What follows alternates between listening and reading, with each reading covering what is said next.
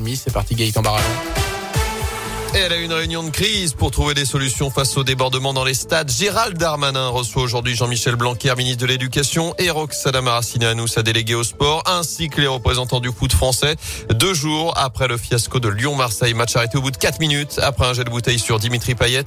L'auteur présumé de ce geste, âgé de 32 ans, doit être jugé en comparution immédiate tout à l'heure en début d'après-midi, alors que l'Olympique lyonnais est copé d'un match à huis clos total, sanction provisoire en attendant les prochaines décisions de la commission de discipline.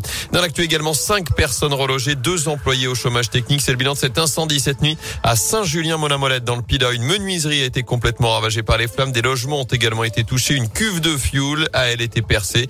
Elle, elle s'est en partie déversée dans une rivière, le Ternay, près du barrage du Ternay, réserve d'eau potable pour la ville d'Annonay. Alors il n'y aurait pas de risque pour la population, mais une équipe de dépollution était sur place ce matin pour traiter le problème. Au total, plus d'une trentaine de pompiers ont dû intervenir.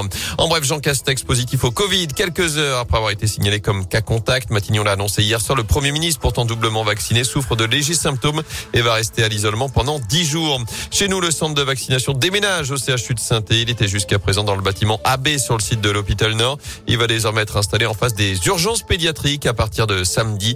Le centre sera complètement fermé vendredi pour effectuer ce transfert.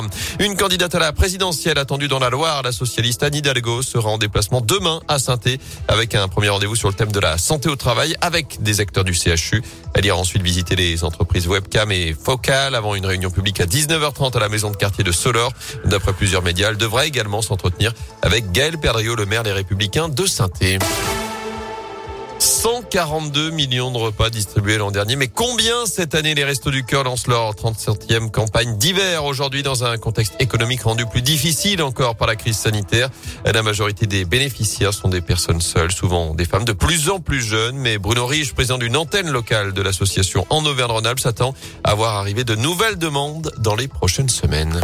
Les frémissements et la baisse certainement des aides de l'État puisqu'on a quand même de plus en plus de personnes qui viennent. Des personnes qui ont plus de ou qui ont eu une rémunération en baisse et qui euh, viennent chez nous. Notre crainte, c'est euh, que ces personnes qui avaient une activité et euh, se disent c'est pas pour moi et osent pas franchir la porte des restos du cœur et donc peut-être qu'ils attendent le dernier moment pour venir nous voir pour qu'on puisse les aider. Les étudiants n'ont pas eu leur petit travail d'été, ils n'ont pas non plus le petit travail en complément sur les semaines et donc on a une augmentation de ce côté-là. Notez que dans la Loire, un peu plus d'un million de repas ont été distribués lors des campagnes diverses ces dernières années. 10 000 personnes sont accueillies dans les 15 centres que compte le département.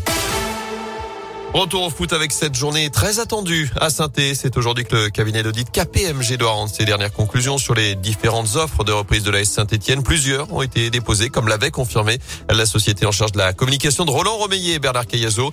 Reste à savoir si les deux coprésidents en choisiront une pour entrer ensuite en négociation exclusive avec l'un des potentiels repreneurs.